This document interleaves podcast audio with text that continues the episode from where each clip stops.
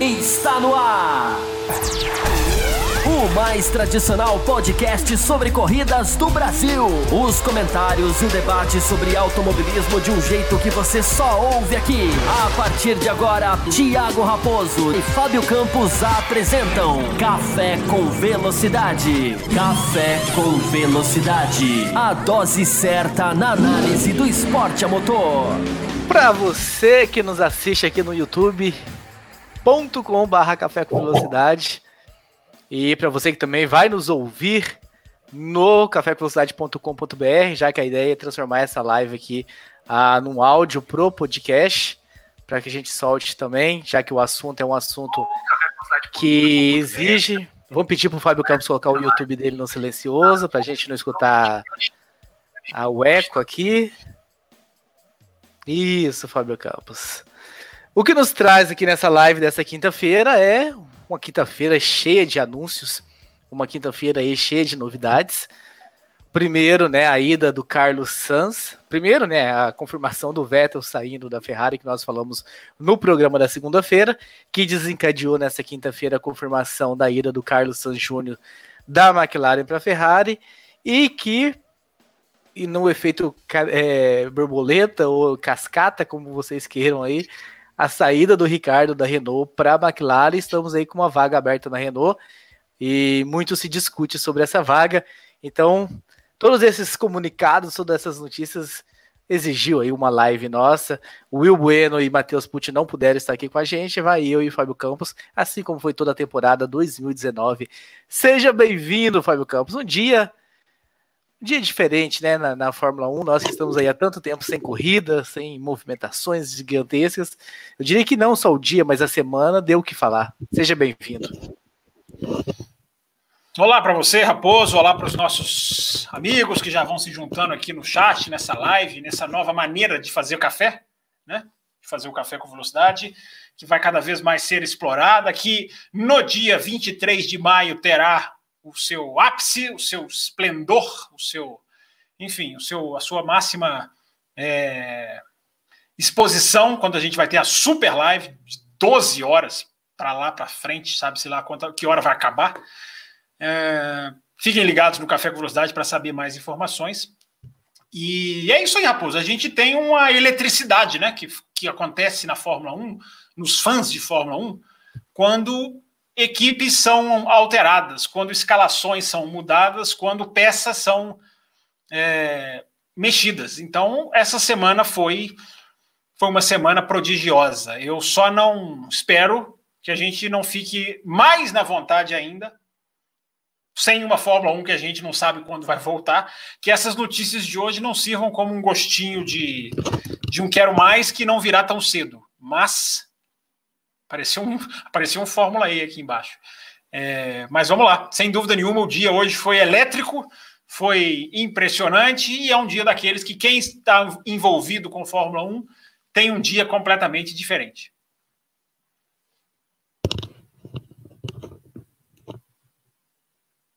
Está no mudo, você está no mudo. Muito bem, Fábio Campos. Vamos começar um por um para a gente ah, não embananar as coisas. Vamos começar a falar de Ferrari, já que foi o assunto do último podcast, né? E tá rendendo um podcast que, inclusive, com belíssimos números de audiência. Quero agradecer a todos vocês que já ouviram. Você que puder, de repente, compartilhar. Quem estiver ouvindo, quem ouvir, tirar um print ouvindo e postar aí nos stories do Instagram, marcando o Café com Velocidade, a gente vai repostar, né? A gente vai fazer aquele Seria o retweet do tweet, mas eu não sei como que chama no Instagram. Mas enfim, se você escutar o podcast, tirar um print lá você ouvindo, seja no seu agregador, seja Spotify, seja Deezer, YouTube, seja lá como você estiver assistindo, e lá no seu stories postar e marcar o Café com Velocidade, nós vamos fazer, vamos retribuir aí e vamos repostar isso no nosso stories. Então, nos ajude aí também a divulgar o programa. Mas falamos de Ferrari no programa da segunda-feira, sobre a saída do Vettel mas ali nós tínhamos todo um hiato, nós discutimos sobre Carlos Sanz, nós discutimos sobre Ricardo e sobre alguns outros nomes, e hoje aí, quinta-feira, teve a decisão. Fábio Campos, eu li muito hoje pessoas já cravando, já definindo que Carlos Sanz é o escudeiro, é o piloto que veio para trabalhar para o Leclerc, é isso, é aquilo. Você tem essa mesma impressão? Você não acha que o Carlos Sanz pode de alguma forma surpreender e a gente ter aí mais uma dupla brigando por, por posições e vitórias e título, como foi o próprio Leclerc e o Vettel?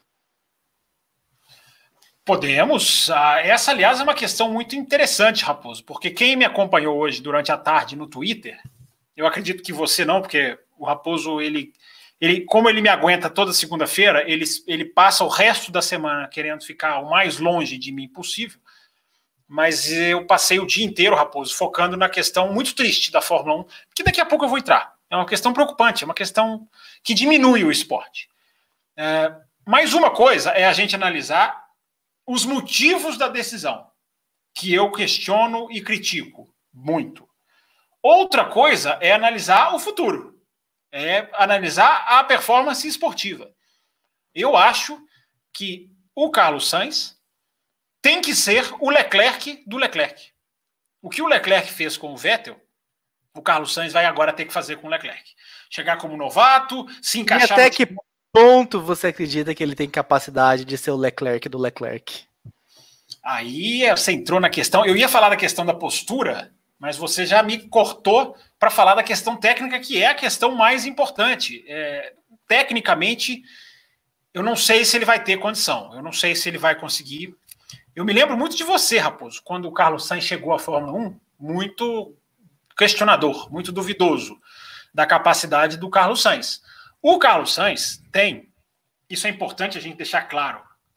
O Carlos Sainz tem uma evolução clara como piloto de Fórmula 1. Eu acho que isso ninguém discute. Né? O Carlos Sainz que sentou na Toro Rosso em 2015 e o Carlos Sainz que sentou na McLaren pela última vez em 2019 em Abu Dhabi é outro piloto. É outro piloto, não há a menor dúvida disso. Agora, é... a diferença é que agora ele tá, ele chega para brigar com grandes. O Leclerc conseguiu em um ano, nem do Leclerc eu tenho certeza, viu, Raposo? Nem do Leclerc. Eu, você está falando do futuro da dupla, eu estou já vendo muita gente já cravar o Leclerc como tudo isso e aquilo. O que o Leclerc fez em 2019 é avassalador. É a palavra que eu usei no meu Twitter também. É avassalador. É, não estou gostando da posição dessa câmera aqui, mas depois eu mexo nisso. É, só que um ano é uma coisa. Agora a gente vai ver a continuidade. É, então, Raposo, para responder a sua pergunta, eu acho que o desafio técnico é muito difícil. É muito difícil mesmo. Aí nós vamos discutir a postura da Ferrari e as razões que levaram a essa decisão. Agora, automobilismo, Raposo, felizmente tudo é possível. Né? Para o espanhol chegar e surpreender, vai ser, vai ser um sangue novo para a Fórmula 1, que eu acho que será muito. vai gerar uma repercussão muito grande. Não sei se você concorda. Não, foi legal você ter falado desse ponto sobre quando o Carlos Sanz chegou na Fórmula 1, quanto eu questionei, porque as, as categorias de base do Carlos Sanz foram realmente bem abaixo do que, do que ele podia fazer, bem abaixo do esperado, sempre com o apoio da Red Bull, sempre em, na melhor equipe, ou na das, uma das melhores equipes, em campeonatos que havia disputa entre duas equipes, pelo menos e perdendo o campeonato, um atrás do outro, perdendo, perdendo, perdendo, mudava de campeonato, ia de um para outro, ia de um para outro, perdendo, perdendo, perdendo, até que ele calhou ali no finalzinho da, da World Series e foi campeão, ah, no momento em que a World Series ainda era World Series, tava, tava migrando de ser a World Series para não ser mais a World Series. Então ele chegou bem questionado por mim na Fórmula 1 e eu concordo com você. Evoluiu. Eu acho que ele numa posição ali do Verstappen de certa forma, dominando aquela equipe. Ele não abaixou a cabeça, teve discussões, teve briga, teve quero passar, não quero passar, não vou deixar passar. Ah, teve um mal-estar ali com o Carlos Santos, que de certa forma até tem desencadeado ele ter saído da equipe, da Toro Rosso, da academia, da, da Red Bull.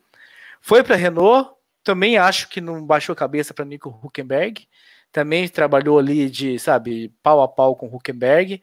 Na McLaren, o ano passado, se a gente olhar só os pontos, né, nós discutimos isso no grupo de apoiadores essa semana. Se for só os pontos, é avassalador o que ele faz para cima do Lando Norris, mas a gente sabe que a tabela de pontos nem sempre reflete a realidade. Ah, mas só diz que o, o, Norris não foi tão ruim quanto parece, mas o que o Suns foi bom como pareceu, talvez não pode, pode ter sido extraordinário e tudo, mas fez um trabalho digno na McLaren. Talvez esse trabalho digno tenha sido o suficiente para ter sido elevado à, Ferrari. Então vem uma evolução gigantesca. A curva do Carlos Sainz é realmente uma. Então eu acredito que ele pode sim surpreender. É, eu posso pedir a palavra levantando a mão assim, é, ou já treinando inclusive para Super Live, ou eu fico, ou eu faço sim. assim, te cutuco aqui, te dou vontade. um soquinho. Te dou um soquinho aqui. É, eu acho, Raposo, que o Sainz, por mais que ele tenha feito um campeonato muito bom em 2019, não há a menor dúvida de quem era a opção da Ferrari, para a Ferrari pegar. Eu acho que até o mais é, que acompanha, aquele que acompanha o automobilismo de uma maneira mais é, superficial, que gosta, liga ali para ver a corrida, não é tão ligado nas. nas vai, vai mexendo com as imagens aí que eu estou gostando. É, que não é tão ligado nas notícias, eu acho que é claro para todo mundo que a capacidade do Daniel Ricardo é incomparável com, com o Carlos Sainz. Pode, isso pode mudar. O Carlos Sainz vai no, vem na curva, curva. Estamos em época de falar de curvas, né? É, vem na curva ascendente, como você citou. Mas eu, o que você falou, eu vou pegar para um outro aspecto. Você falou que ele não se curvou aos seus, aos seus companheiros de equipe. Ele também não superou. A gente falou sobre isso no café na segunda-feira, a gente esbarrou sobre isso. É, ele não superou o Max Verstappen, o que tudo bem, não é qualquer um mesmo. Até, até hoje, quem superou o Max Verstappen? É, ele não superou o Nico Huckenberg. O Sainz, ele foi dispensado. Vamos lá, vamos resumir. O Sainz ele foi dispensado pela Red Bull pode se julgar se corretamente ou não, mas foi. O Sainz, ele foi dispensado pela Renault. A Renault dispensou. Uh, e aí ele foi, ele estava flutuando, a McLaren pegou. A McLaren não, não sonhava com o Sainz, como sonhava com o Ricardo, porque chegou a fazer proposta para o Ricardo lá, antes de pegar o Sainz. A McLaren, ao contrário da Ferrari, escolheu o piloto correto na minha opinião, o piloto mais pronto. Não que o Sainz seja o piloto errado, mas escolheu o piloto mais rápido. Só que o Ricardo conversou com a McLaren e não chegou num acordo em naquela época em que ele saiu da Red Bull, 2018. E aí a McLaren pegou o Sainz. Então o Sainz ele vem sendo jogado de lá para cá, o que não apaga o ótimo ano que ele fez na McLaren mas eu acho que tem muita gente impressionada e já sacramentando o Sainz como um piloto tá pronto. Para mim não está. Eu tenho hoje, Raposo, para devolver para você, para a gente começar a ler as perguntas aqui. Tem tanta gente legal aqui no chat. É, daqui a pouco eu vou citar os nomes. É, eu tô com a sensação, Raposo, neste dia 14 de maio, a mesma que eu tive quando a Mercedes anunciou o Bottas, a mesma que eu tive quando a Red Bull anunciou o Pierre Gasly tinha coisa melhor para pegar. Tinha peixe melhor para pescar nessa lagoa. Eu tenho um pouco de dúvida. Eu tô tão impressionado com a, com, com a subida do Sainz e, de certa forma, desconfiado com a descida da curva do Ricardo. Eu sei que a Renault passou Mas por vários problemas. Você acha que o Ricardo desceu, desceu a curva em pilotagem? Você acha?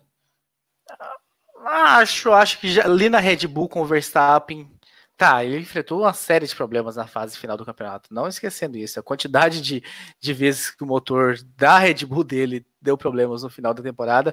Mas ali eu acho que com o Verstappen ele começou já perdeu um pouquinho do brilho e eu acho que ficou devendo na Renault. E o Carlos Sanz, eu acho que o talvez eu acho que você está analisando um Ricardo de dois, três anos atrás.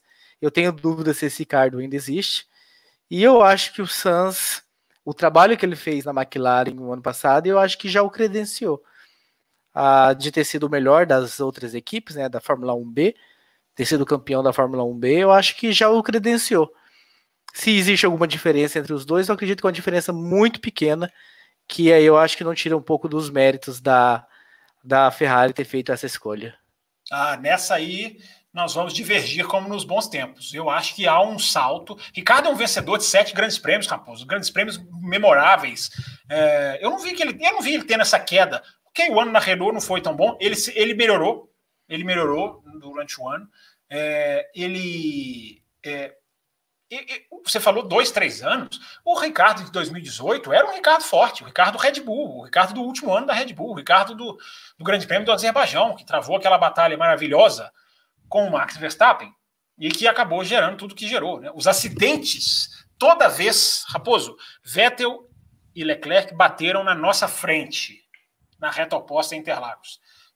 Toda vez que acontece uma dessa, eu penso, não podia. A Fórmula 1 não, não sabe lidar com isso. Tem uma mensagem aqui do Fábio Pereira. É, Fábio Pereira é um, um companheiraço aí de longa data. Sua esperança é admirável. 500 anos de curso e ainda espera uma decisão esportiva da Ferrari. Ô, Fábio Pereira, você está coberto de razão, mas eu, como jornalista, eu não posso renegar o que eu aprendi na minha profissão, que é manter o padrão de qualidade e não ceder à vontade dos poderosos. Então, você não está errado, mas eu também não vou abrir mão de esperar decisões que favoreçam ao esporte, porque quem perdeu, eu acho que fomos nós. Se o Vettel não for para a Mercedes, tudo indica que não vai. O Ricardo não indo para a Ferrari, como não foi. Quem perde? Somos nós. Poderíamos ter, imagine o tamanho, Raposo, do barulho hoje com o anúncio desses dois que eu acabei de citar. Quer responder a Cíntia já? Vamos responder a Cintia. Você começa, Cintia. Obrigado, inclusive, por estar aqui. Cintia chegou no programa passado e ficou, né? Veio, veio acompanhar ela, que acompanha o Botequim GP. Responde ela, então, Raposo. Vai ser campeão antes do Verstappen e do Leclerc. Podem printar, diz ela sobre o Carlos Sainz. Aí eu acho que depende do, do carro, que é a, de qual vai ser essa Red Bull. O, o, o quão rápido vai ser essa Red Bull. Red Bull porque... Não, Ferrari. Ferrari. Ele não é mais da Red Bull, ele é da Ferrari. Eu tô falando do Verstappen. Ah, senhor, me desculpe, é porque ela citou o Carlos Sainz aqui. Desculpa a interrupção. Porque eu acho que se a Red Bull vem no mesmo nível da Ferrari, eu não concordo. Eu, eu, você pode printar o meu, gravar o meu comentário que vai ser o Verstappen o campeão. Se tá a Red gravado, Bull. Tá sendo gravado, tá tudo gravado agora. Se a Red Bull der um carro ali suficiente uh, ah, para se brigar com a Ferrari, e imaginando né, que, com Mercedes também. Agora, a briga Leclerc e Sainz, o Leclerc pode inclusive vencer essa briga, mas eu acho que não vai ser Vettel e Kimi Raikkonen, por exemplo. Eu acho que vai estar num outro nível essa disputa. É, essa é a grande pergunta, né, Raposo? E a gente tem que ver a questão da postura do Carlos Sainz. Eu não vejo, eu não vou nem entrar na questão técnica ainda. Eu não vejo o Carlos Sainz como um Valtteri Bottas, como um cara que vai chegar e vai aceitar. É, por isso que eu falei no começo da live. Ele tem que ser o Leclerc do Leclerc. Do Leclerc. O que o Leclerc foi do Vettel, ele tem que ser do Leclerc. O que, que é? Você chega, ok, pianinho, aí tem uma ordem na primeira corrida do ano, aceita, não cria caso. Na segunda corrida do ano já dá aquela desrespeitada depois de duas voltas, como foi no Bahrein o ano passado. Para chegar lá na Itália, como chegou o Leclerc, já assim, não, dá vácuo para ele? Não vou dar vácuo nenhum. Vamos morrer os dois. Vamos morrer os dois abraçados. É, o Sainz tem que fazer isso aí, ele tem que seguir a cartilha do Leclerc. O Leclerc foi avassalador em 2019, muito por causa da postura. Vamos ver a postura do Leclerc, o Leclerc do Carlos Sainz. E o Carlos Sainz, vamos lá, gente, o Carlos Sainz tem um pai que eu acredito vai estar ali, circundando tudo o que está acontecendo. Se, não é, Raposo? Se o Verstappen pai, que não tem nenhum décimo da grandeza do Carlos Sainz sênior, já fica ali senhor da situação, uh, você imagina, eu imagino, o Carlos Sainz ali dentro da Ferrari, olhando tudo e com aquela cara de bravo que ele tem. Ah, com certeza o Carlos Sanz Paz vai acompanhar muito de perto, como acompanha, ah, e, vai estar tá ali trabalhando muito junto do Carlos Sanz e dos interesses dele na equipe também, né? De, de que ele não seja ali colocado ou imposto numa posição de, de escudeiro, de segundo piloto, pelo menos não uh, prematuramente na temporada. Né? Se acontecer lá na Itália, como você citou, o Leclerc está, sei lá, 30, 40, 50 pontos à frente, talvez seja. Uh, uh, pode ser que o Carlos Sanz pai aceite, mas pensando numa temporada normal, né, no calendário normal, Austrália, Bahrein, a China já viu ordem de equipe, eu acho que Carlos Sanz pai estará ali realmente para auxiliar o filho a evitar que isso aconteça. Temos uma pergunta aqui do Ale War. Se a gente acha que Sainz Leclerc vai acabar em faísca. E como fica a situação do Abtebull também na Renault, Fábio Campos? Depois daquela discussão de, da tirada do, do Ricardo da Red Bull e o Ricardo indo embora agora assim, tão rapidamente.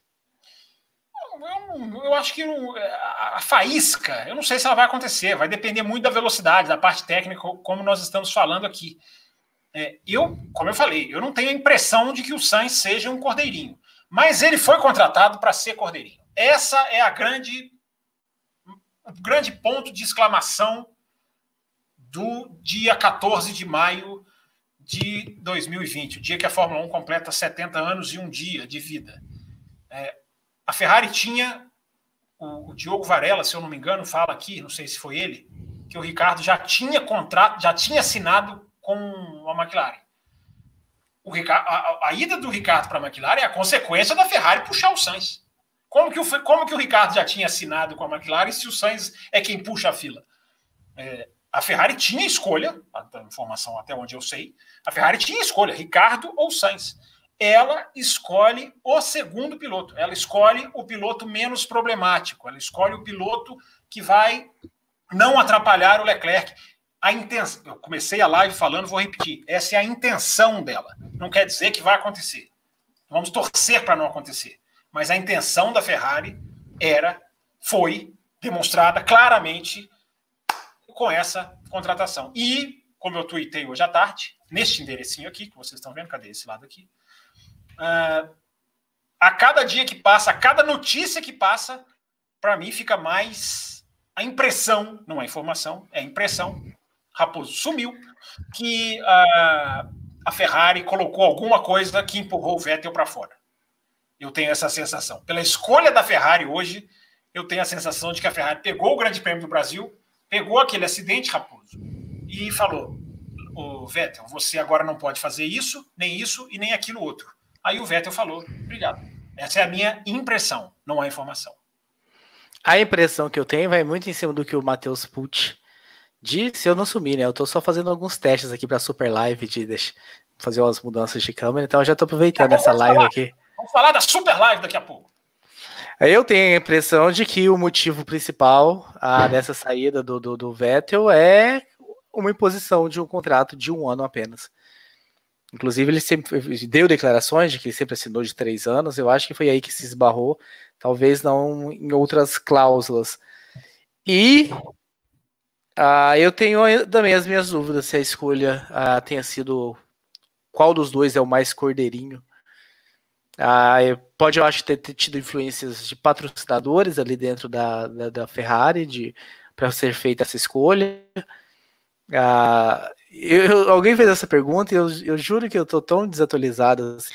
O Santander já saiu da Ferrari, né? Ou segue lá na Ferrari. Porque a Santander foi um grande patrocinador da McLaren.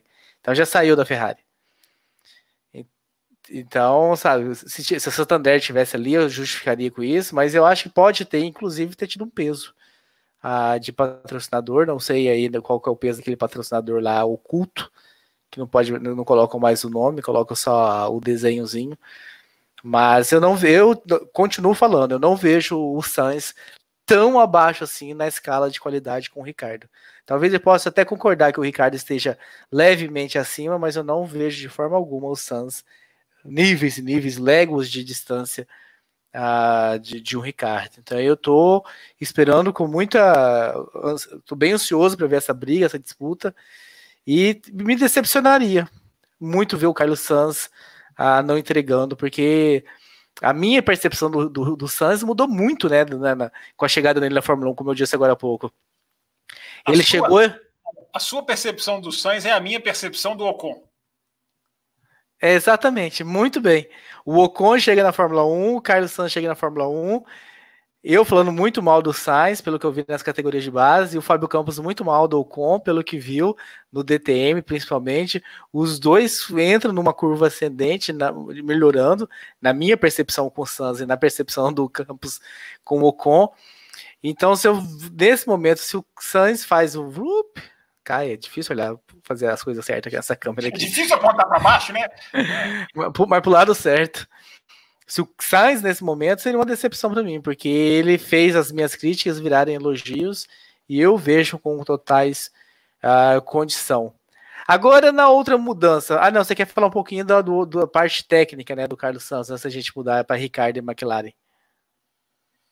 Ah, quero, é. é não, é bom ah, falar. Você falou.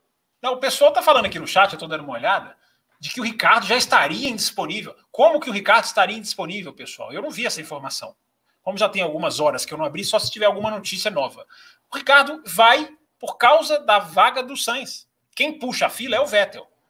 O Vettel sai da Ferrari. Então, como que o Sainz, o Ricardo estaria indisponível, sendo que o Ricardo vai para a vaga do, do, do Carlos Sainz? Eu, eu não, não, não, não entendo assim, não. É, a questão do Carlos Sainz, Raposo, é eu eu vejo sim, você falou que não vê léguas de distância, eu vejo uma grande distância sim. Eu acho que o Ricardo já se provou. A questão é essa. O, o, o, o Carlos Sainz, ele tem tudo para mim para estar, tá, por exemplo, melhor do que o Bottas, que não é um mau piloto, mas para estar tá num estalar de dedos. Não sei se o microfone pegou o estalar de dedos. É, pegou, é ótimo. Estamos testando, estamos testando para Super Live. É, num estalar de dedos, o Sainz pode se tornar melhor do que o Bottas. Está nesse caminho, a curva de novo. Vamos fazer curva de novo aqui com a mão. É, ele não é mau piloto. Só que o Ricardo já tem uma, uma, uma, uma capacidade. O Ricardo é, desafiou o Verstappen mais até do que o Sainz, porque também é injusto comparar, né? Um, era Toro Rosso, era uma dupla era Toro Rosso, a outra dupla era Red Bull. Mas o Ricardo, ele, ele, ele não perdeu para o Verstappen, ele tem esse grande mérito. Para mim é muito nítido e claro. Hoje a Ferrari tinha, vamos supor que a negociação foi hoje, não foi a Ferrari tinha duas bolas quicando para ela pegar. Ela escolheu pegar a menos trabalhosa. Para mim, hoje, o dia de hoje é mais uma confirmação de como a Fórmula 1, mais uma vez, deu um passo enorme para se consolidar como a categoria de um piloto por equipe. Isso é que eu lamento. O Jorge Antunes coloca aqui, ó. Campos, você não acha que o tempo de contrato, junto com a perda de status de primeiro piloto, foi a gota d'água? Eu acho que a perda de status foi a gota d'água. Eu acho que o tempo de contrato, não. Eu acho que não. O, o, o piloto vai sair da Ferrari, vai, vai praticamente acabar a sua carreira. Ele tá, a gente não sabe o que vai acontecer com o Vettel, ou, na melhor das hipóteses, ele vai para o meio do pelotão por causa de tempo de contrato. Eu, eu não acho que, ah, um ano eu não quero, vou embora. Não. Ele pode assinar contrariado. Mas é um rompimento muito grande é, é, é, muita coisa em jogo. É o final de uma carreira na Fórmula 1, é o final de uma disputa em equipe de ponta. É, eu acho que tempo de contrato pode ter sido divergência, sim, pode ter havido. É, mas eu não acho que isso tenha sido a gota d'água. A gota d'água, para mim, a Ferrari só me leva a pensar isso, e o Grande Prêmio do Brasil também. Para mim, o Vettel foi cerceado. É, é, muita impressão, eu não gosto de falar sem ter informação, né? sem ter a, a, pelo menos a tendência de quem está lá perto e a gente confia mas é uma sensação que eu tenho. Eu acho que o status é o que tirou o Vettel da Ferrari. A Ferrari, para mim, rubricou isso ao assinar o Carlos Sainz e não assinar o Daniel Ricciardo. Muito bem, aguardemos para ver o que, que Carlos Sainz vai ser uh, capaz de fazer, se ele vai calar um pouco a, a, as vozes dos críticos que estão achando que é um cordeirinho que está chegando, é um, é um segundo piloto e que está lá apenas para elevar e ajudar Leclerc a chegar num, num campeonato. Só, só, só, deixar registrado. Eu não acho que seja um cordeirinho. Não, não estou falando você, não. Estou falando nas vozes sim, críticas sim. que eu li por aí. Sim, sim, sim. É só para só deixar registrado. Eu acho que a intenção da Ferrari foi fazer o cordeirinho. E eu tenho a esperança de que ele não aceitará tão fácil como o Leclerc não aceitou. E é, esses chefes de equipe, Raposo, eles não percebem, eles não aprendem que soltar os pilotos, entre aspas, que administrar os pilotos, pode ser muito mais vantajoso do que essa política pobre que empobrece a Fórmula 1 de correr só para um. Se a Ferrari tivesse engessado o Leclerc durante todo o ano de 2019, que, que situação que ela estaria hoje? Como que ela teria a medida do tamanho do Leclerc? É soltando o piloto que você tem isso. É claro que você tem que administrar, é claro que você vai ter dor de cabeça, corre o risco deles baterem, o dirigente tem que saber administrar isso. Esses caras, Raposo, escapam muito fácil. Eles são muito pouco cobrados esportivamente e ganham muito bem para isso, e eles tomam decisões que deixam o esporte mais pobre. Eu vou repetir a pergunta. Imagina se nós estivéssemos hoje aqui especulando Vettel na Mercedes e Ricardo na Ferrari. Que tamanho a Fórmula 1 teria? E ela vai precisar de um tamanho, de um estofo após o vírus, seu Thiago Raposo. Hoje me perguntaram: ah, você acha que que vai rolar quando eu falo perguntaram, são pessoas que não acompanham o automobilismo de muito próximo, mas viu todo esse bafafá na mídia, como sabe que, eu tô indo no Café com Velocidade e, e gosto muito do esporte. Ah, aquela pessoa que acompanha eventualmente me perguntou quais seriam as chances do Vettel realmente na Mercedes. Eu falei assim: olha, baixas, mas seria excelente, seria grande notícia. Só que eu disse esse baixa, mais por feeling, não por informação nenhuma não por ler em algum lugar. Você acha realmente que, que, que, é algo quase impossível, Fábio Campos? Está longe de acontecer? Bom, eu, eu acho que esse foi inclusive o meu primeiro tweet antes da notícia se confirmar, na segunda-feira à noite, antes do café. Eu acho que a Mercedes e Red Bull tinham obrigação de olhar para o Vettel. Olhar, se vai chegar num acordo ou não é outra história, embora seria fácil chegar num acordo. Para pegar o Vettel agora, eu acho que não seria difícil para nenhuma dessas duas.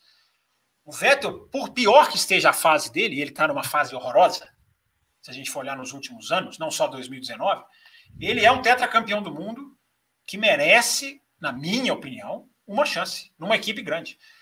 A Mercedes, falando especificamente da sua pergunta sobre a Mercedes, embora eu repita, eu acho que a Red Bull também tinha que acabar com esse. Tira esse rancor de, ah, ele nos abandonou, ah, ele saiu em 2014, não era para ter saído. É, os caras não podem pensar assim, eles têm que pensar efetivamente, na prática. Eles são tão metódicos, né, são tão sistemáticos na hora de fazer uma ordem de equipe. É... E aqui, ó. Obrigado, viu, Marlene? Todo mundo acha que eu sou velho, velhão, eu sou um menino. Obrigado pela sua, pela sua, pelas suas palavras. É...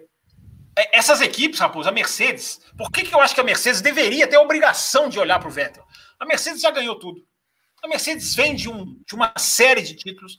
A Mercedes já está, já está entrando num ponto do marketing que é de desgaste de marca, que é. Como é que eu vou resumir isso?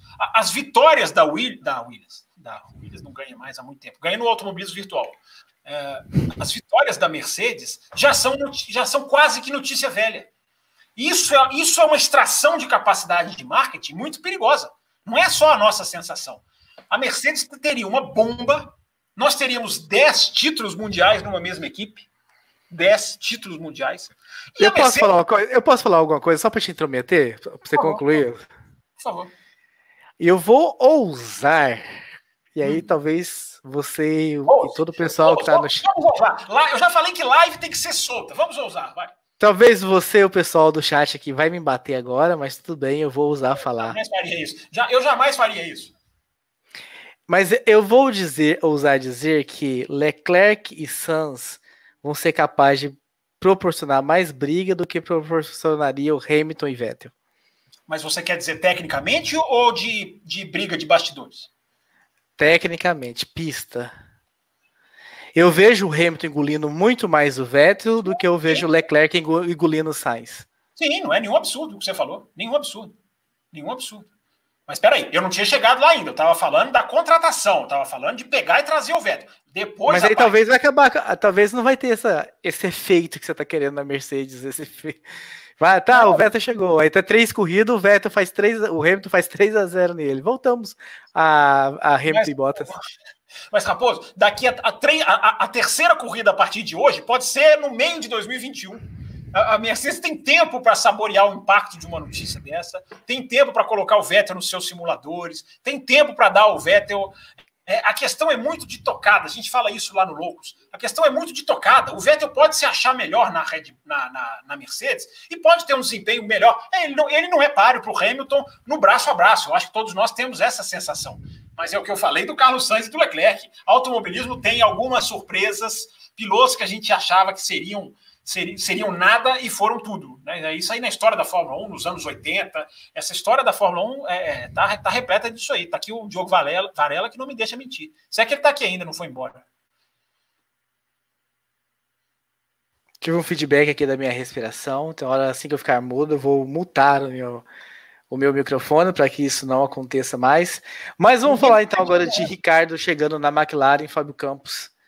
Peraí, não, tem, ah. não, tem, não tem nenhuma pergunta que nós estamos pulando aqui. Eu tô achando que você está colocando poucas perguntas. Você tem que treinar para a Super Live, hein? Você tem que. A Super Live vai ser construída. Vão ser 12 horas de live no dia 23 de maio.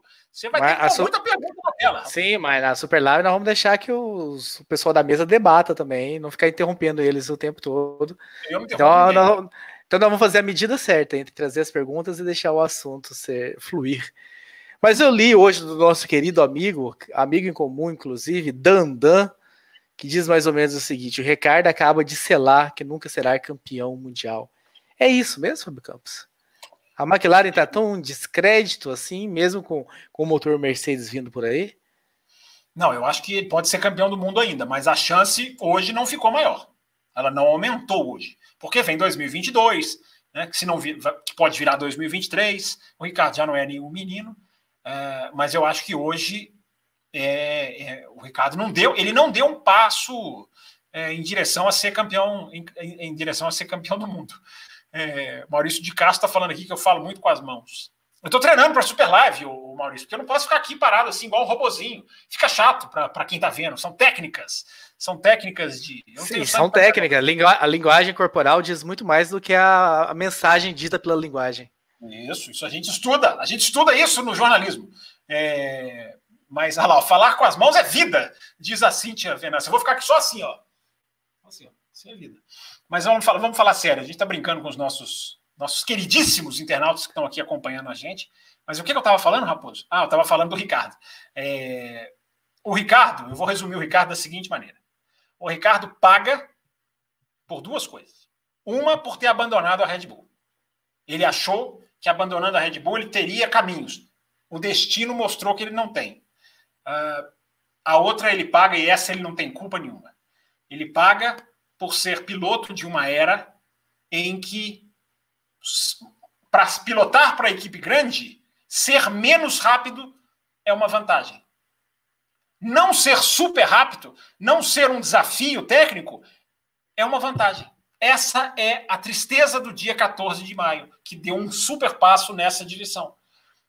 Na Fórmula 1 de hoje, 50, se você for um piloto não tão rápido, não super veloz, não super vencedor, você tem 50% de chance de ir para uma equipe grande. Porque é o que aconteceu com Bottas, que foi para não incomodar o Hamilton, é o que aconteceu com Pierre Gasly, que foi para não incomodar o Verstappen, e é o que aconteceu hoje com Carlos Sainz, que eu acho que pode reverter a tendência, mas foi para não incomodar o Leclerc. Essa é a tristeza. O, o, o Ricardo nasceu na época errada. O Ricardo nasceu numa época em que ser super bom virou um empecilho. Mas responde sobre a McLaren ter condições ou não de levá-la ao título. É só lá na frente. Só lá na frente. Só só com a nova, nova, os novos carros. Eu não acho que 2020 eles vão conseguir. 2021 os carros estão congelados. Ou seja, o que não conseguiram em 2020, dificilmente vão dar, vai, vai haver um salto, porque vai haver um congelamento quase todo dos carros desse ano para o próximo, se é que vai existir esse ano, se é que vai existir o próximo. Não vou entrar nessa discussão para não deprimir os nossos ouvintes. Mas a verdade é essa. É, a, a, princípio, não, Raposo. É trabalho de longo prazo. É para ser campeão daqui a 3, 4 anos, se ele ficar na McLaren. Que a McLaren é uma equipe que tem condição de chegar lá? Tem. Mas por causa das novas regras. Em condições normais de temperatura e pressão, nem. Pessoal, Raposo, achando que o motor Mercedes vai salvar tudo. Eu lembro que a McLaren em 2014 tinha motor Mercedes. E foi a pior equipe das que tinham motor Mercedes. Ficou atrás da Williams e ficou atrás da Force India. Só para lembrar. E o nosso querido Fernando Alonso, que está sendo ventilado também muito forte na Renault. Lembrando que a Renault é a Benetton, onde ele ganhou dois títulos, né? É que eu falo, né? Não, já era, peraí, peraí. Não confunda com Schumacher. Já era Renault quando ele foi campeão. Era Benetton, não era não? Não, 2001. Era Renault. 2001 é o último ano da Benetton. 2002 já é Renault oficialmente. Já vem a faixa amarela no carro. Mas conclu, Aquele carro lindo, carro lindo, aquele azul e amarelo. Quem diria, Mas, Raposo, Raposo com as suas paixões de layout de carro. Vamos falar sobre isso na Super Live? Esse é um ótimo tema para a gente colocar na Super. 12, eu vou falar de novo. São 12 horas de Super Live. Nós vamos, ter, nós vamos precisar de muito tema. Então, pinturas de carro serão temas a, a irem e voltarem na nossa, na nossa Super Live do dia 23 de maio. Mas você acha que que está mais longe de acontecer? Vettel na Mercedes ou Alonso na Renault? Alonso, mais perto, eu acho que Alonso na Renault. Pode ser surpreendente falar isso, mas não tem nenhuma informação de Vettel indo para Mercedes. Já há veículos que citam contato. Eu não vi ninguém falar que está fechado. Ninguém que eu confio falar que está fechado. Mas que os contatos existem, eu já vi gente falar, Raposo. Então, para responder a sua pergunta. É... Seria um ganho para a Fórmula 1 esse retorno? Raposo, olha só, a Grazi está falando aqui que eu gosto das coisas impossíveis, né? A gente tem que defender o que é certo, Grazi. Se as coisas vão vir ou não é outra história. É, o que eu acho que é bom para a Fórmula 1, que eu, o que eu acho que é certo, não é porque eu estou falando que é certo que necessariamente seja, é o que eu acho que é. é. Raposo, olha só como é que eu vou responder a sua pergunta. A Renault tem duas opções. Olha as opções que a Renault tem: Vettel e Alonso. Olha como a Renault vai sair disso. Vai ser a grande beneficiada. Talvez não a, a, tanto quanto a McLaren, que para mim foi super beneficiada, e a Ferrari, que era para ser a dona da situação, aquela que comanda as peças do tabuleiro e traz para si os melhores pilotos. Você pode cravar, Raposo, que a Ferrari melhorou em termos de dupla de pilotos? Eu não cravo. Pode ser, porque o Vettel vinha com o dedinho assim, né? Já que estamos com as câmeras ligadas. Mas eu não cravo que a Ferrari me melhorou, que a Ferrari mudou para cima. É, então, Raposo, eu acho que seria bom para o esporte, mas se ele não vier e o Vettel for para a Renault, vai ser muito interessante também. Vai ser interessantíssimo ver o Vettel. Eu não acho que o Vettel vai peitar, diga, tá pedindo a palavra. Eu não acho que o Vettel vai peitar e encarar um pelotão do meio. O que, que você acha? É sobre isso que você quer falar? Não, eu quero te perguntar, e não indo nem Vettel e nem Alonso, seja lá por quê, porque não aceitaram e as condições, e indo algum outro piloto, o Ocon já tem condições de liderar aquela equipe? Nossa, essa pergunta é a mais difícil, hein? Essa Eu vim preparado para falar do Ricardo, eu vim preparado para falar do Sainz, eu vim preparado para falar do Vettel, é, até do Alonso eu andei lendo umas coisinhas aqui, as minhas anotações estão aqui, eu não sei se o Valério está vendo, as minhas anotações estão aqui, ó. Ó, hoje, hoje encheu uma página de anotações. Caneta, caneta vermelha, caneta azul. É... E eu não me preparei para responder essa pergunta sua. É uma, é uma pergunta complicada se o Ocon li, pode liderar a Renault. Porque é o seguinte, Raposo, se não vierem Vettel e Alonso, se fala muito nos dois da Fórmula 2, né? Que a Renault tem no seu programa de jovens pilotos, que eu acho que seria uma precipitação total, que é o Lungard e o, e o chinês, o Guangzhou. Zhou, o Guangzhou. É, o Zhou, é. E poderia ser Antônio Ruber, hein? Ah, é verdade. É verdade, bem lembrado. Se, ele, se não fosse o Spa, ele estaria nessa fila, é verdade. O Ruber já tinha mostrado, não sei se você concorda, o Ruber já estava no momento. Duas vitórias, que... duas vitórias com a equipe mediana. Não, e a GP3 muito boa, né? Na forma Sim. Já, já, ainda era GP3, era, né? Era, GP3, era. GP3 muito boa, uma GP3 fortíssima. O Ruber estava se formando um grande piloto. É, eu acho, por exemplo, não é porque morreu, gente. Eu acho que idolatraram muito o Bianchi com a morte dele. Eu não acho que o Bianchi estava naquele super nível, estava tava crescendo, igual o Carlos Sainz, corvinha para cima. Mas houve um endeusamento do Bianchi. O Ruber não. O Ruber eu acho que ele realmente estava ali apontado para virar um piloto muito bom. É... E o Shinozaki está me criticando aqui, falando que eu estou dizendo que o Abtebu vai fazer algo que preste que vai, se, se depender dele, vai trazer o Palmer de volta.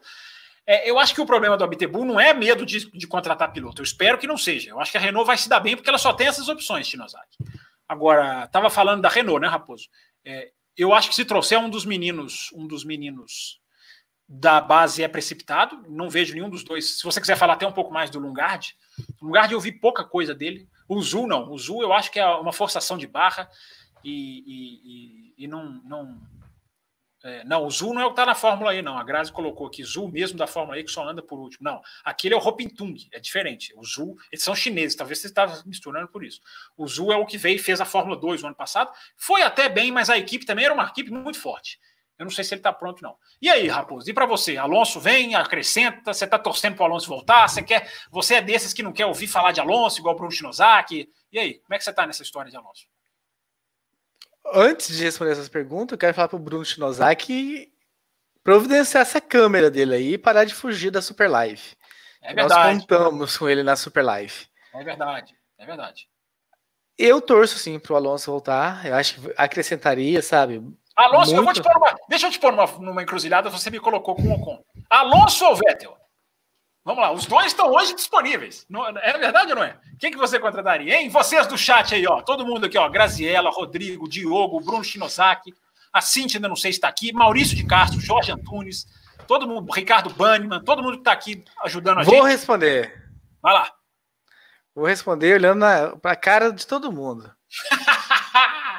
Alonso e Vettel, porque cabe os dois. Eu, Vettel, colocaria no lugar uh, do Albon na, na Red Bull. Meme, meme de susto para você. Você rasgaria o contrato do Ocon? Não. Do Albon. Ah, tá. Ah, tá. Você tá falando os dois, então, né? Achei que você falou os dois na Renault, não é os dois na Renault. Você falou os dois, um em cada lugar. Então vai. Os continua. dois na Fórmula 1. Os dois na Fórmula 1. Vettel encaixado na Red Bull. De certa forma seria uma sacanagem com o Albon, mas é o que é. E o Alonso na, na Renault.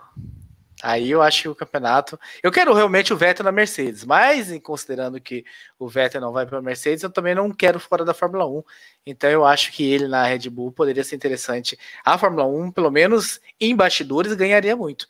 Não sei se isso vai seria ah, refletido na pista, mas em bastidores ganharia muito. Até que a Fórmula 1 poderia voltar para a pista, a, a ansiedade e a expectativa do que poderia acontecer com Alonso na Renault, Vettel contra Verstappen na Red Bull, Ricardo na McLaren, Sainz contra Leclerc na Ferrari, ia dar uma expectativa gigantesca. Correria-se o risco de chegar na pista e nada, não, não virar em nada, mas. Você sabe o que, eu acho? Você estava falando, e eu estava pensando nisso hoje. Você sabe que tirar o álbum não seria uma grande sacanagem, eu acho, não, sabe? Seria, claro, uma interrupção, seria duro. Mas a Red Bull pode muito bem voltar pro. virar pro álbum e falar assim: álbum, nós vamos contratar aqui o Vettel. Você vai para Alpha Tauri. Você vai numa situação bem diferente. Olha só, parabéns, Alpha Tauri.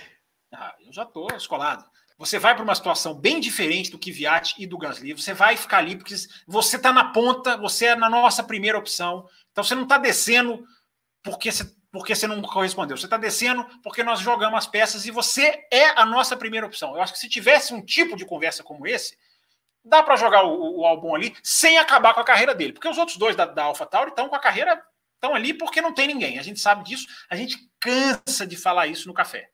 É, Kvyat e Gasly estão fazendo uma hora extra porque não tem a fila da Red Bull para andar, que sempre andou.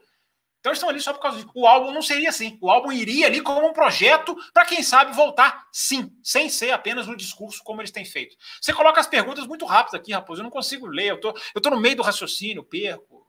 Agora eu não sei o que, que você colocou aqui. Você está no mudo. O senhor está no mudo. É porque o Rodrigo achou que eu estava falando do Alonso na Red Bull. E não era, era Alonso na Renault e Vettel na Red Bull.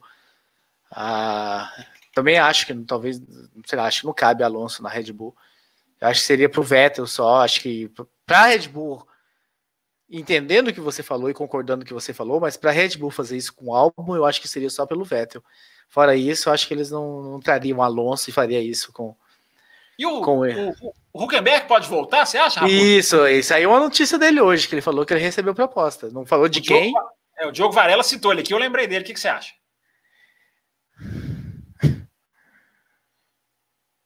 Melhor do que os dois. Quer, melhor... pensar? Você quer que a gente desliga a live, vai, vai Não, melhor, melhor do que os dois da base. Mas pior Sim. do que Vettel ou Alonso. Que respostinha mais cima do muro, hein? Que em cima do muro esse rapaz ficou agora. Se não fechar com o Alonso, se não fechar com o Vettel, eu prefiro que seja Hulk do que os dois da base. Eu acho que o Huckenberg ainda acaba na Haas. Eu acho que ele ainda acaba na Haas de alguma maneira.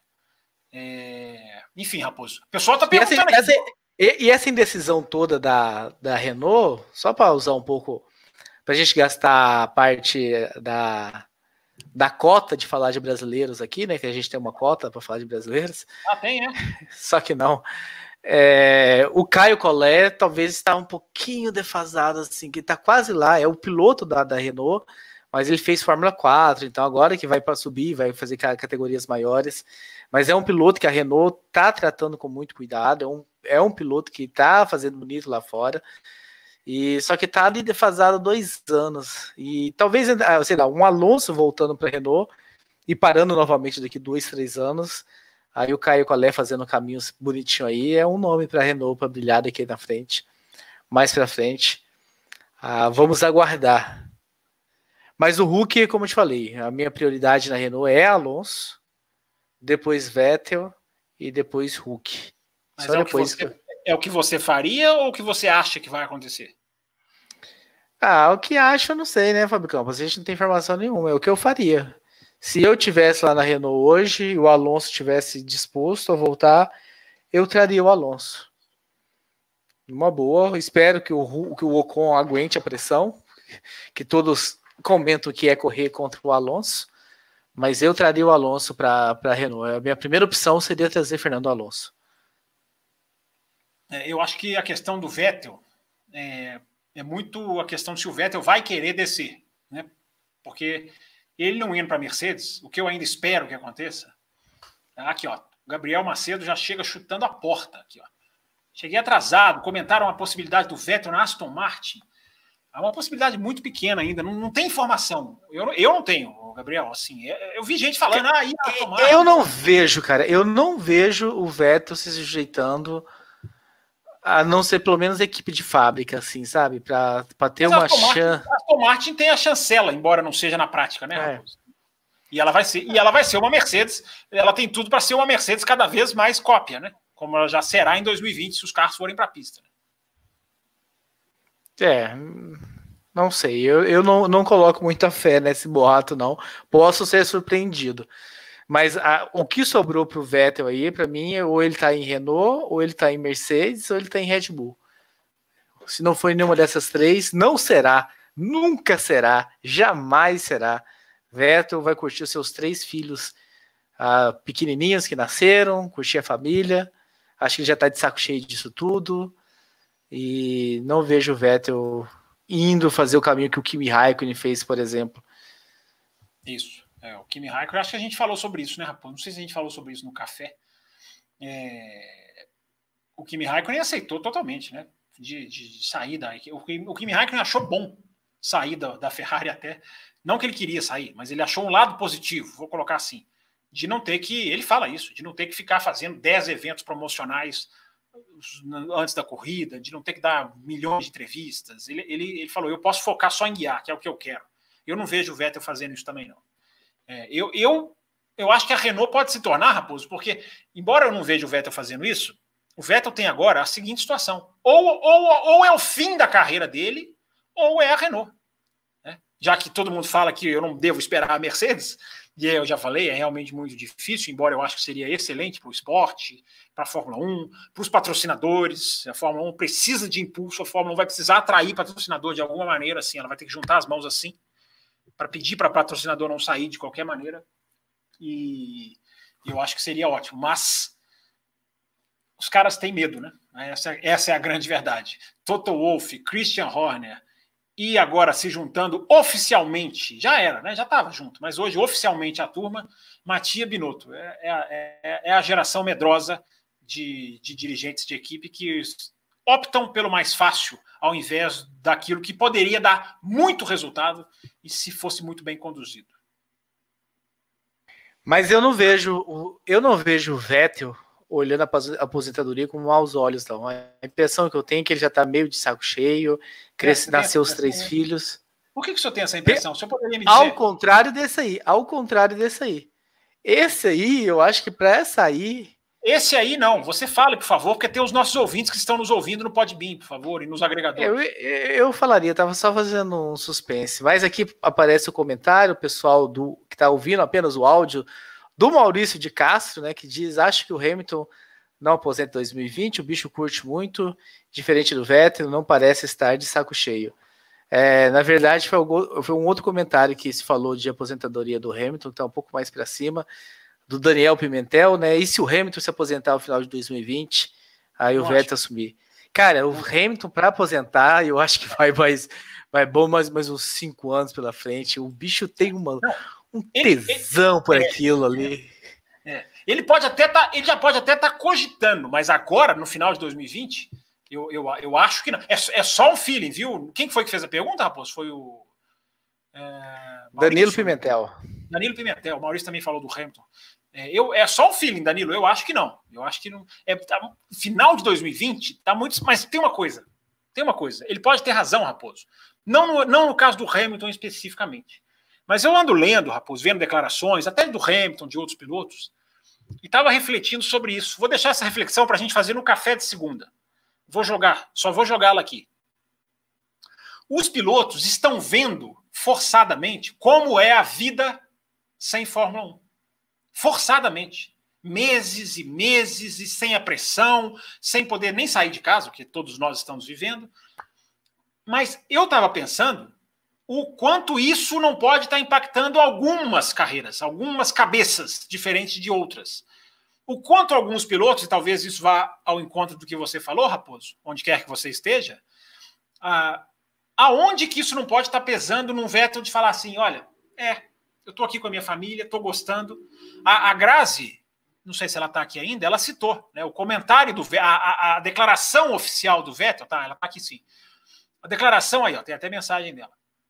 É, aí, ó, olha só, parece até que eu estava adivinhando aí, ó. Você acabou de colocar na tela. Ela fala: o próprio Vettel disse que a pandemia mostrou para ele que existem coisas mais importantes na vida. Na verdade, ele falou que ia repensar, né? Ele não disse que a Fórmula 1 se, não se tornou a coisa mais importante. Ele deixou no ar. Mas é esse pensamento que eu quero deixar no ar para que vocês, ouvintes, pensem na cama. Para a gente discutir com o Matheus, com o Will, com o Raposo na segunda, se é que os dois vão dar o ar das suas presenças, digníssimas presenças, é, o quanto essa, esse hiato não pode estar fazendo alguns pilotos sentirem mais falta ainda, verem que não, é isso que eu quero, eu não aguento ficar parado, eu estou sofrendo, eu quero é mais Fórmula 1. Ou outros falarem, é, realmente estava é, na hora de eu, de, eu, de eu parar e estava na hora de eu descansar e eu estou gostando de viver essa vida que eu estou vivendo. Não trancado, enclausurado, ninguém gosta disso, mas eles não estão tendo a pressão que eles têm todos os dias como pilotos de Fórmula 1. Pensar é realmente, dá para viver sem isso. Isso, Vamos... é isso, é exatamente essa frase. É, o que eu falei aqui durante dois minutos, você resumiu numa frase. Vamos, vamos viver sem isso. Fábio Campos, eu quero saber da super live agora. Nós estamos chegando ao final dessa live aqui, que era para a gente dar aqui umas impressões, já que o assunto requeria a gente vir nessa edição extraordinária de meio de semana. Mas agora eu quero saber da super live, Fábio Campos. Que história que é essa de super live? no dia 23 de maio, no próximo sábado, não, não este agora, no outro, nós faremos uma live de 12 horas. 12 horas, uma live para. Não é para amadores. Se você é amador, não venha. Mas é uma live para profissionais. E só que calma, não se assustem, não deem uma de Valese. Não, vocês não vão ter que olhar para essa cara 12 horas, embora esta cara aqui prometeu que estará ficará às 12 horas, porque é necessário que tenha um âncora. Mas ele não vai ficar às 12 horas, não. É, porque virão aqui mais de 15 podcasts e veículos de, de, comunicação que cobrem automobilismo. Nós vamos fazer uma super live intercalando apresentadores. O Shinozaki já foi convidado, está aqui fazendo piadinha no chat. É, vai vir gente de várias equipes, vai gente vai entrar, gente vai sair, gente vai voltar. Vão ter as meninas que vão ter o seu momento também, que também vão entrar e sair durante todo o dia. Quer, vai, quer trazer alguns vai, nomes, Fábio Campos? Você já vai, Só você já quer, você já vai entrar, já, vamos lá, você já vai entrar nos nomes, vamos lá. Vou trazer o nome da, dos veículos, mas tá. nem todos os veículos estarão com todas as pessoas. Vou dar, deixar o gostinho da dúvida ainda. Vou falar Veículo, o veículo, mas não. Veículos que terão no mínimo um representante, vai. Café com velocidade, boletim do paddock, Auto Radio Podcast, Three Wide, Amigos Gearhead, Avechados, Bandeira Quadriculada, Bandeirada, Boteco F1, Dupla Aerodinâmica, F1 Brasil, F1 Mania, Fim do Grid, eu tô colocando o fim do grid aqui, que a minha esperança é a última que morre. Ele virá. Fórmula Grun, do Alexander Grunwald, Kart Buzz, Loucos por Automobilismo, Papai Orange, Velocidade, Bárbara Franzin, nós já anunciamos, então ela a gente pode confirmar. Bárbara Franzin, que esteve tanto tempo aqui na bancada do Café com Velocidade de volta. Eprix News, pessoal que fala de Fórmula E, e o pessoal do High Speed Brasil também, o pessoal que fala bastante sobre automobilismo nacional, marcas, Stock Car, que está realmente quase todo final de semana em Interlagos, cobrindo o que tem Interlagos. Então, é muita gente boa com a gente, Fábio Campos. É a maior live de automobilismo que vocês já viram, tá? Então vocês vão poder ouvir, almoçar, voltar, ouvir mais um pouquinho, ouvir sua, o seu apresentador favorito. Olha lá, o pessoal já está fazendo festa aqui que a Babi vai estar tá na live, vai estar na live, viu? Rodrigo Vieira coloca aqui. Vai ser uma, vai ser uma festa. E com o mais importante de tudo aqui, ó. Tá aí a mensagem dele. O mais importante de tudo, você vai poder, vocês que vão ouvir, vão poder ajudar a gente, vão poder doar para uma instituição que a gente ainda está finalizando, que luta contra a pandemia diretamente. O evento vai ser um evento beneficente, que a gente vai aproveitar essa onda, a participação dos podcasts e vamos fazer doações. Vai ter um QR Code aqui no cantinho, aqui, cadê minha mão? Aqui, ó. Vai ter um QR Code aqui no cantinho da tela para vocês poderem doar de maneira fácil, rápida, dinâmica e ajudar, né? A gente vai tentar ajudar, fazer um pouquinho da nossa parte num momento tão ruim, difícil dessa do nosso do nosso país e do mundo. Né? E a gente vai fazer uma super live, né, raposa? Estamos muito animados. Vamos passar aqui 30, 35 pessoas, vai ter gente que vai voltar, vai ter uma, uma, uma intercalação, intercalação, raposa, existe essa palavra? Não, né? Vão intercalar, existe? Vão intercalar podcasts que vocês nunca imaginaram. Vai ser uma live Endurance. É isso mesmo, senhor Rodrigo Vieira. Inclusive, inclusive a gente estava pensando num nome para essa live que tinha a ver com Endurance, mas é, ficou impraticável. Então fiquem ligados no dia 23 de maio. Na segunda que vem, na segunda-feira que vem, no Café com Velocidade, a gente dá mais informação ainda. A gente já dá mais detalhes para vocês poderem é, acompanhar e se juntar a nós nessa maratona de 12 horas de podcast, de live, para o Varela ficar absolutamente extasiado. Varela, Varela não, o, o Valese. Varela também vai estar aqui com a gente, tenho certeza disso. O Valese vai ficar extasiado com as 12 horas. É para ele. Dedico, já dedico a ele a Super Live.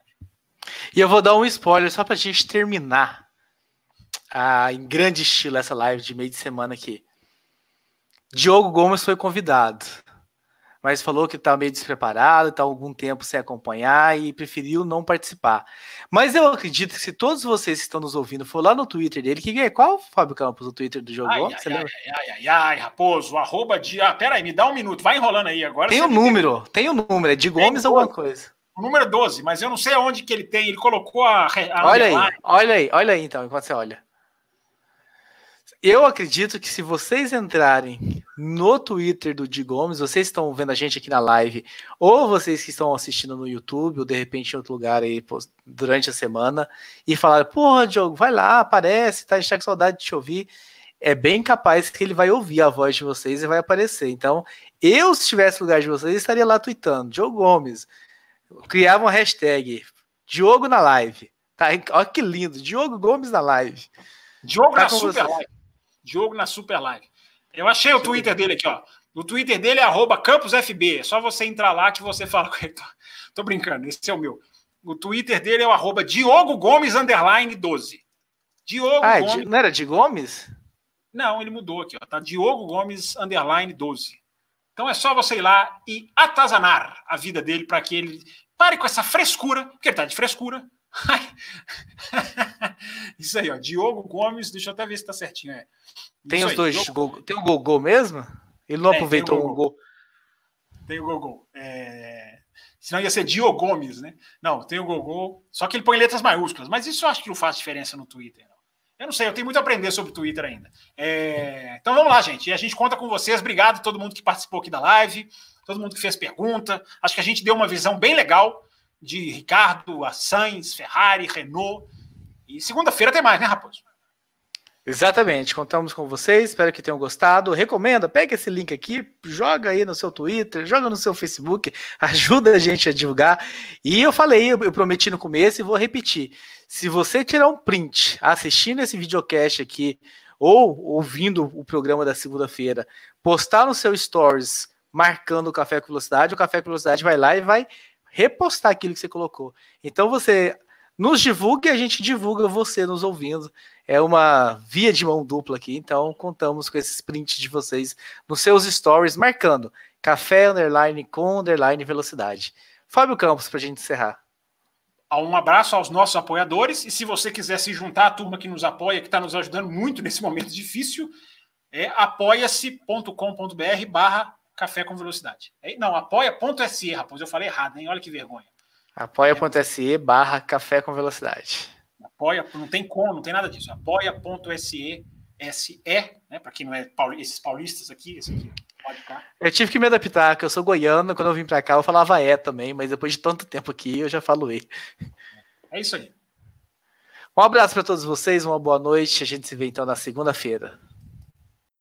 Termina aqui Café com Velocidade, o mais tradicional podcast sobre corridas do Brasil. Sempre com Thiago Raposo e Fábio Campos. Café com Velocidade. Café com Velocidade. A dose certa na análise do esporte a motor.